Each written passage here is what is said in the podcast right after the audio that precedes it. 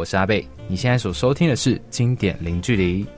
休息过后呢，我们先要来聊聊下一个问题。嗯，这问题就是说，我不是在做想做的工作，却不断的说服自己，拥有了这些能力以后，才能够做想做的事情。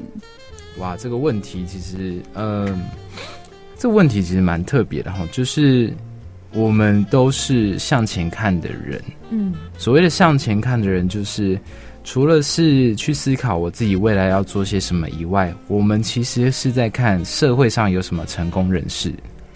像是我老板就是一个蛮成功的人士，他是一个台湾蛮厉害的设计师，叫谢荣雅。那成功人士有像贾伯斯，嗯，像马克·祖克伯、比尔·盖茨，那贝佐斯或者是特斯拉的董事长嘛，马斯克这样子的人。那因为我们都会太向前看了，我们觉得这些人好强哦，他能力好棒，然后就是很会领导，很有魅力。那我是不是能力都不够？我必须要能力到他像他那个样子的时候，我才可以变强，我才可以真正的去做一些我想要做的事情。但其实有时候我们要向后看，就是在你身后，其实还有很多准备进入社会或者是正在学校念书的学弟妹，他们也还在学习新的东西。那你有什么东西可以给他们的？其实就是在建立你自己的价值。嗯，那。我不是在做最想做的工作，却不断说服自己拥有能力以后才可以做想做的事。我想推荐的一本书，其实叫《机会效应》。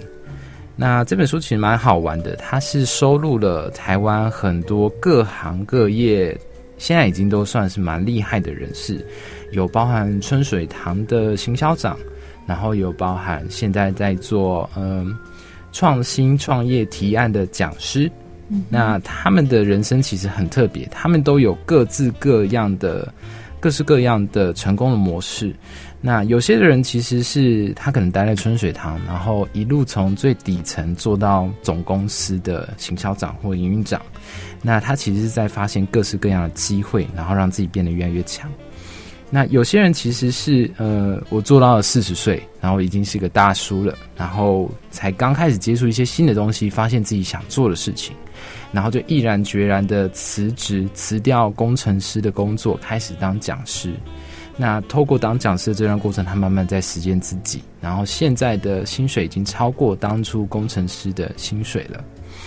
那我很喜欢举一个例子，叫做图文不符这间公司，大家可能有听过，或者是有看过他们的粉砖。他们一直在做的事情就是做自己喜欢的事，就是他们想要让资讯这件事情变得有价值。变得让大家愿意去传散有用的资讯，所以他们一直在做的事情是资讯的设计。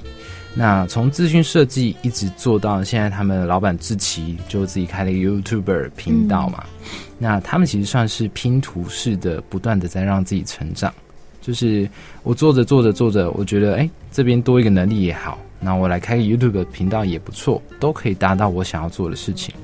那你何不重新回到自己去思考，说你真正想要做的事情是什么？有没有机会让你想做的事情也可以产生价值？有没有机会让你想做的事情也可以成为一个商业模式，甚至是让你创业，然后持续的去做这些想做的事情？你真的不用等自己能力变得很强，再开始做想做的事情。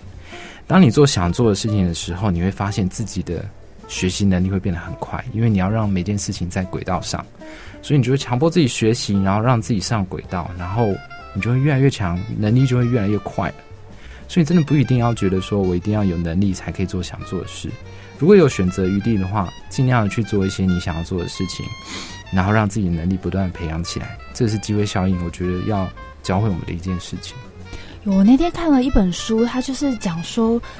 有的人会在求职的时候一直想着自己有什么，所以要去哪一个职位。对。但那本书建议是你找一个你喜欢的公司，嗯，你要喜欢那个公司以后进去了以后，你才会开始有就是发现很多东西。因为如果你用前者的方式找，很容易画地自限，嗯，就只在那一个地方，而且你觉得说我只有这样的能力，就只敢做这样的事情。对对。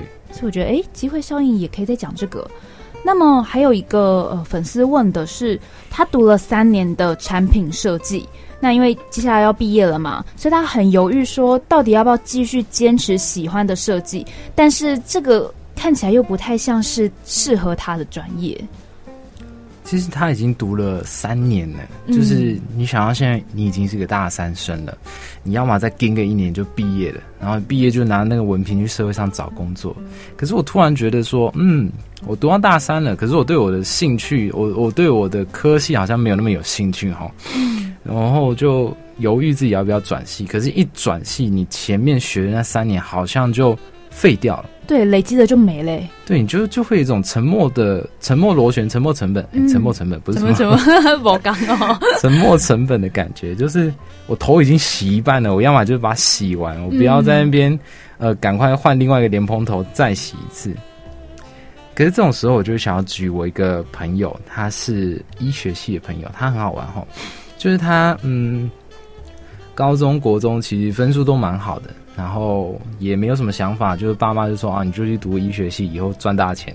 嗯，然后他就去读医学系了。然后读了医学系以后，他觉得这个系好像读医美或者当牙医才可以赚个大钱哦。然后他读了外科系，好像赚不到什么钱，然后就是很很辛苦这样子。然后他一直到大三、大四，然后大四就是准备要实习嘛，就进入呃诊所或大医院实习。突然发现自己好喜欢设计，就是很喜欢漂亮的图片，很喜欢资讯设计，就是做简报、做懒人包。然后他觉得说，哦，我把这一份资讯，然后好像就是好，例如说我把一份论文做成一份图表，然后大家看得懂，我觉得很有成就感。我也不知道他哪颗头撞到，就是突然觉得有一天觉得自己很想要当设计师，然后就跑来问我说，哎。当设计师需要学习什么东西呀？然后就说学 AI 啊，学一些什么什么的。然后他就开始自己学这些东西，然后他就去上一些线上的课程啊，然后慢慢的累积。然后他那时候是边实习边学。然后我后来发现他有一个很厉害的优势，就是因为他是医学系出身的，所以呃，当任何的懒人包，或者是任何的资讯设计，或是任何医科的简报的时候。他做起来都比其他设计师快十倍，因为他理解的快。对，因为他以前就是学医科呢，所以我以前学的东西，我把它结合了我的设计，我是不是变得更强了？对，所以他现在就是专门是在做嗯，比较类似医疗科普类的资讯设计的这样子的内容。然后他也真的是一个设计师，现在他是我的朋友这样子。那我就觉得说。不管你以前学过什么东西，你突然有一天遇到自己喜欢的东西，虽然看起来八竿子打不着，但因为现在这是一个很多元的社会，你这两件事情一定可以在两个圈圈当中找到交集，而那个交集是你最关键、最厉害的能力。你要做的事情就是，你有这个能力，两个东西的交集，市场上有什么样的工作机会可以达到这件事情？了不起，那个工作机会薪水都超高，然后超过于你本来是当医生。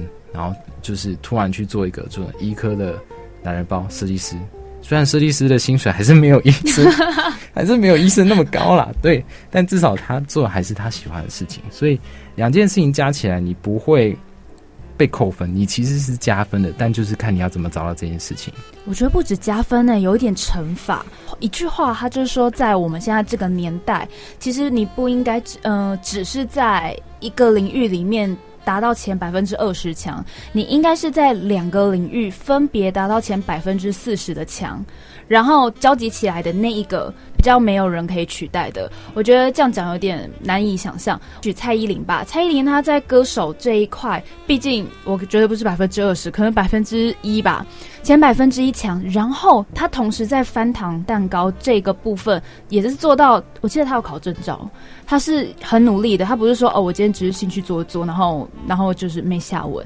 然后她把这两个交集在一起，像呃前阵子的呃白兰氏的广告，就找她用这一个方面去。剖析它，然后我觉得，哎，这不外，呃，这很有可能可以成为我们这一辈的人的一个思考方向吧。就是你不一定要当这个领域的前百分之二十，嗯，你可以当两个领域的前百分之四十，然后变成两个领域中间的前百分之五。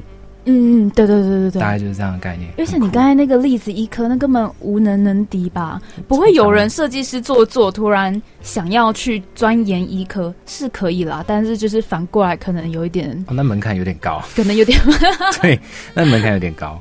喜欢这样的节目呢，我们就下礼拜同一时间，经典零距离，我们天空见喽，拜拜。